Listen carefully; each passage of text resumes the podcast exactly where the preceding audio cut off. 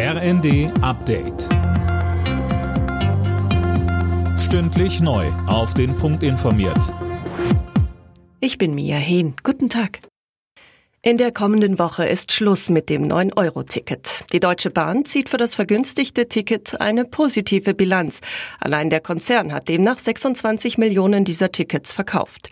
Im Regionalverkehr sind durchschnittlich 10 Prozent mehr Fahrgäste unterwegs gewesen. Auch der Tankrabatt läuft aus. Nils Sonnenberg vom Institut für Weltwirtschaft in Kiel mit einem Fazit. Wenn man die Kraftstoffpreise senkt, dann entlastet man die Kraftstoffnutzer. Rentnerinnen ohne Autos, die haben von der Maßnahme nichts.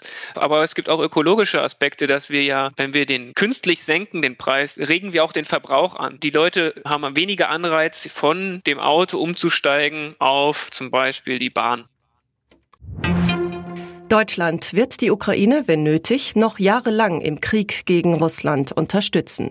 Das hat Bundesaußenministerin Baerbock der Bild am Sonntag gesagt.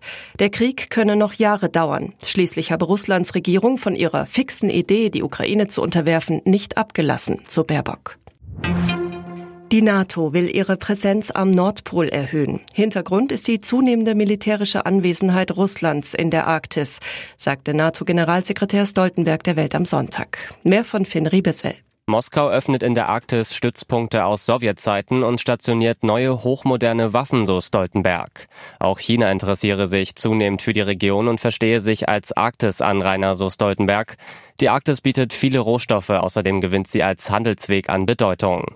Zu der Region gehören Gebiete verschiedener Staaten, darunter Kanada, die USA, Norwegen, Dänemark mit Grönland, Island, Schweden und Russland. In der Fußball-Bundesliga empfängt der erste FC Köln im Nachmittagsspiel den VfB Stuttgart. Anstoß ist um 15.30 Uhr. Und am Abend trifft dann noch Aufsteiger Werder Bremen auf Europa League-Sieger Eintracht Frankfurt. Alle Nachrichten auf rnd.de